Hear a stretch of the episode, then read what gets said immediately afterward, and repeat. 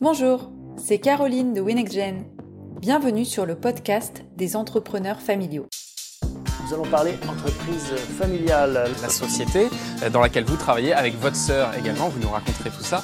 Bah non, je pense qu'il y a autant d'entreprises familiales que de familles. En France, 83% des entreprises sont familiales. Les entreprises familiales résistent bien à la crise.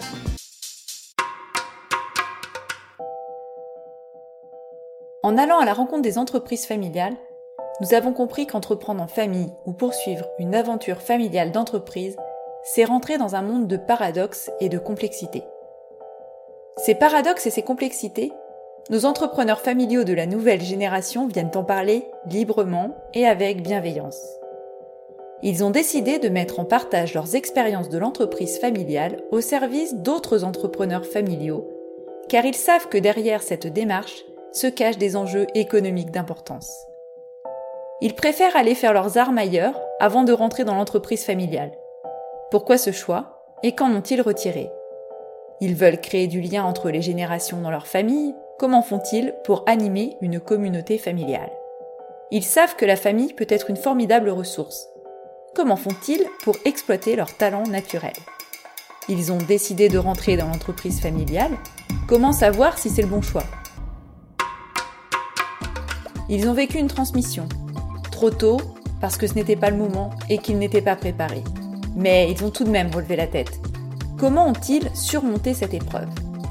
Ils savent que travailler en famille est difficile et ils ont trébuché.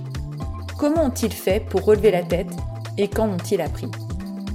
Toutes ces interrogations, sans fin, sont bien plus fréquentes qu'on ne le pense. Elles sont communes aux entreprises qui se développent et se transmettent dans le temps. Elles n'ont pas de limite géographique pas de limite d'activité, pas de limite d'âge et de chiffre d'affaires.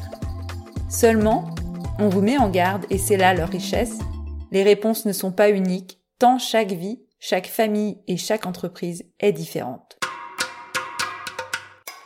Pour aider toutes les nouvelles générations qui prennent le flambeau ou qui s'intéressent à leurs entreprises, nos entrepreneurs familiaux vous proposent un regard différent.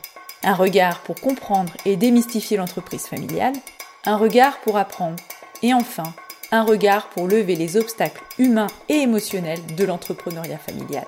Car oui, si faire partie d'une aventure entrepreneuriale familiale est une chance, combien de personnes ignorent qu'il est difficile de travailler en famille et que la pérennité d'une entreprise ne se limite pas à en hériter? Les podcasts que nous vous proposons vont bien au-delà du témoignage. Ce sont de vrais parcours de vie et des conseils utiles, pragmatiques et éprouvés. Ces conseils, nous souhaitons que vous puissiez les utiliser à votre tour, soit pour déclencher le dialogue intrafamilial, soit pour réfléchir sur votre place et le rôle que vous pourriez jouer, ou bien même pour mettre en place des nouvelles idées. Tout cela, évidemment, pour progresser. En attendant, je vous laisse vous nourrir de ces quelques questionnements et je vous dis à très bientôt pour l'écoute du premier épisode. Ciao